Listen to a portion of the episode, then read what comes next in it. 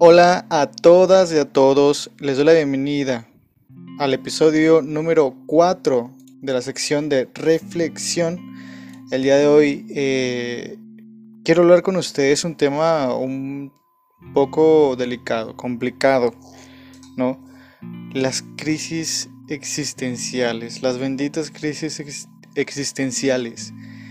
Antes de empezar a hablar sobre este tema, quiero aclarar varias cosas. Uno, yo no soy un experto en el tema, eh, no soy un psicólogo para, pues, como para hablar tan, tan profesionalmente de esto, tan técnicamente, pero más que nada yo quiero hablar desde mi experiencia, desde lo que yo he vivido y cómo lo he sobrellevado, qué he hecho para sobrellevarlo, qué me ha ayudado, qué no, qué he sentido, ¿no? Para las personas que estén tratando de identificarse de encontrar una respuesta eh, con este podcast puedan encontrar y puedan darse cuenta de que no son los únicos, de que creo yo que a todos nos pasa en algún momento de nuestras vidas de diferente forma y en diferente nivel, pero todos hemos sentido ese tipo de crisis alguna vez.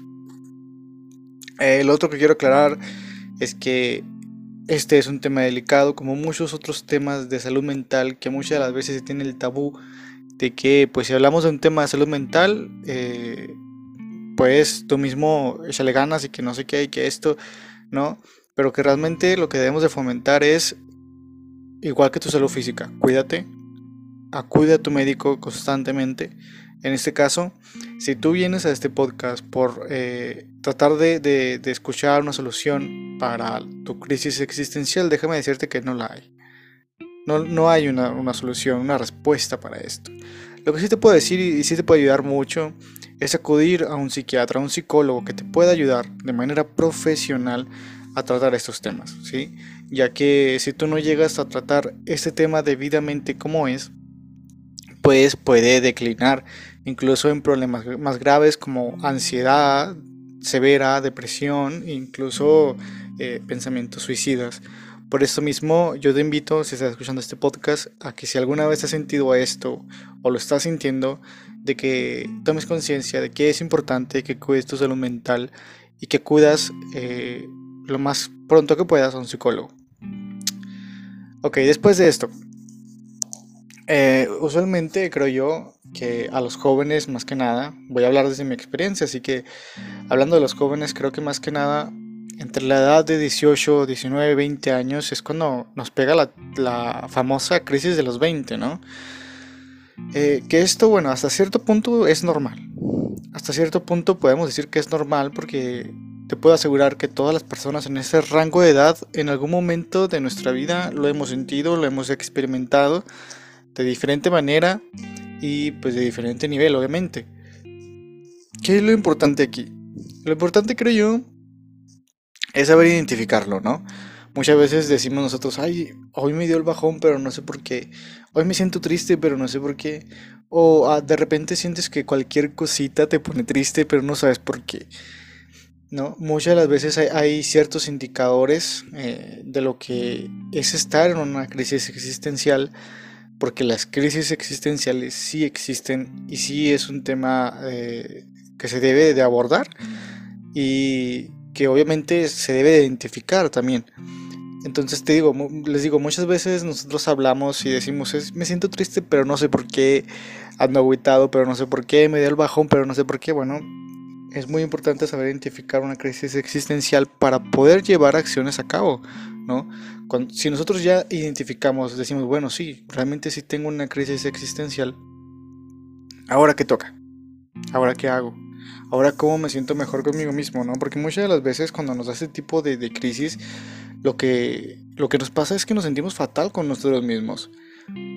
O que cualquier cosita este, nos hace sentir mal, de verdad. O sea, y nos planteamos realmente nuestro, este, nos planteamos realmente nuestro, nuestro sitio en este mundo y nos empezamos a hacer preguntas muy filosóficas tipo ¿qué hago en este mundo? ¿Cuál es mi propósito? ¿Por qué vivo? ¿Qué hay más allá de la muerte? Que es muy importante. Este, este punto, este último punto que les acabo de decir es también muy importante. Porque creo yo que realmente a esta edad, entre los 18, 19, 20 años, es cuando realmente tomamos en serio la conciencia y la verdad de la muerte. ¿no? Por primera vez en toda nuestra vida, creo yo que en esta etapa es cuando realmente tomamos conciencia de que, pues oye, algún día me voy a morir. Oye, algún día pues voy a dejar de existir y qué va a ser de mí, ¿Qué, qué, qué? y empiezan esas preguntas, empieza incluso ese miedo, esa, esa, esa depresión, ese sentimiento en el pecho de que no sabes qué hacer, de que te sientes mal, de que quieres llorar. Pero créeme, muchos hemos pasado por esto y, bueno, depende mucho de cada persona, pero pues cada persona es un mundo diferente, obviamente, y cada persona lo vive de diferente manera.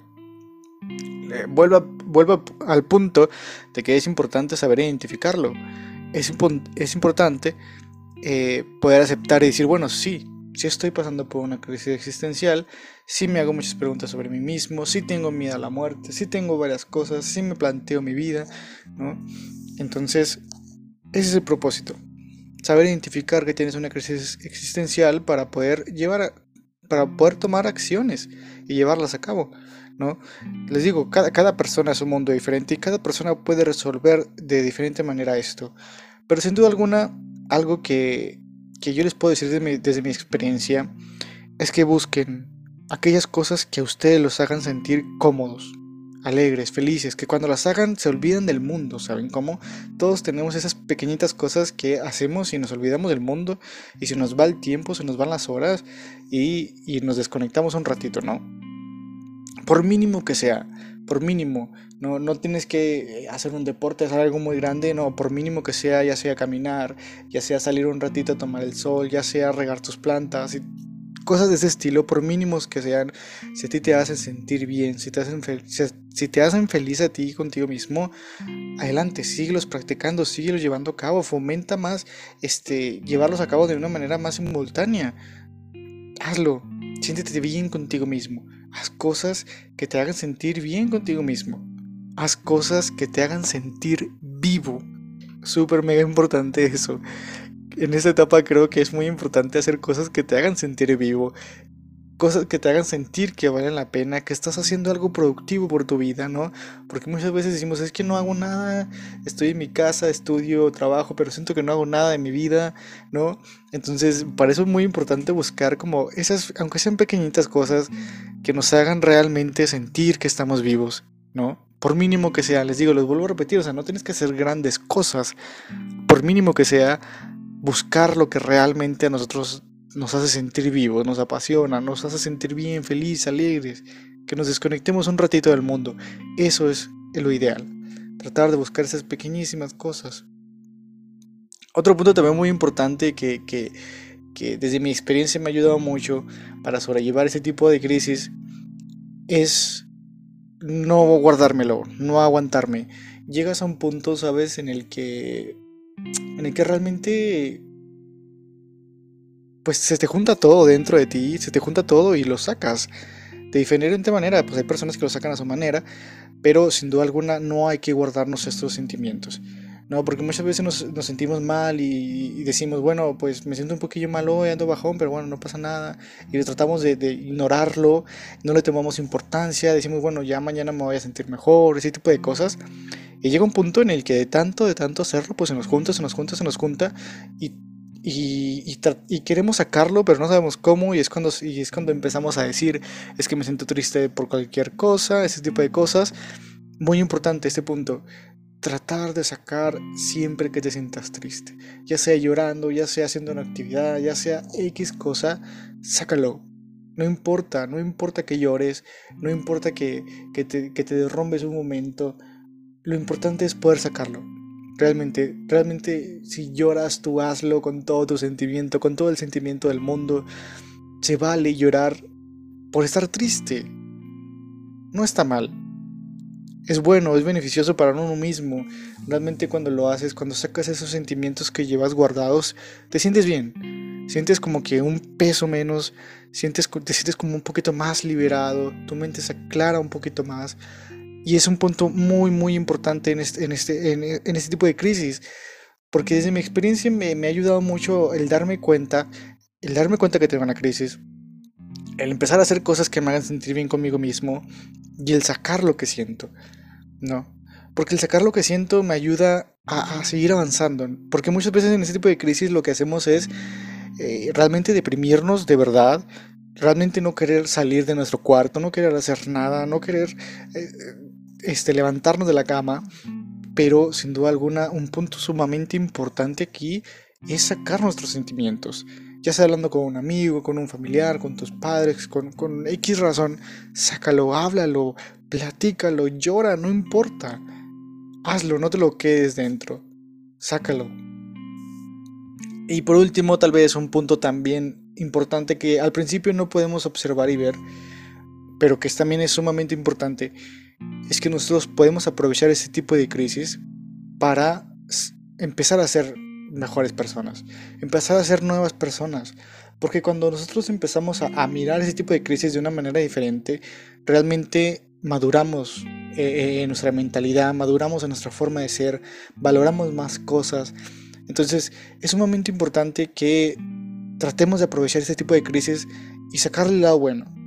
Decir, bueno, hay cosas malas, pero también puedo aprovechar esto para fortalecer, para madurar, para cambiar mi pensamiento, para ser otra persona.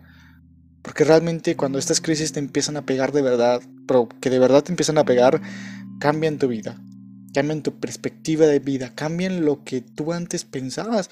Entonces, el poder superar esta crisis realmente te puede llegar a, generar nuevas, nuevas emociones, nuevos sentimientos, nuevos pensamientos, nuevas ideas y convertirte en una nueva persona.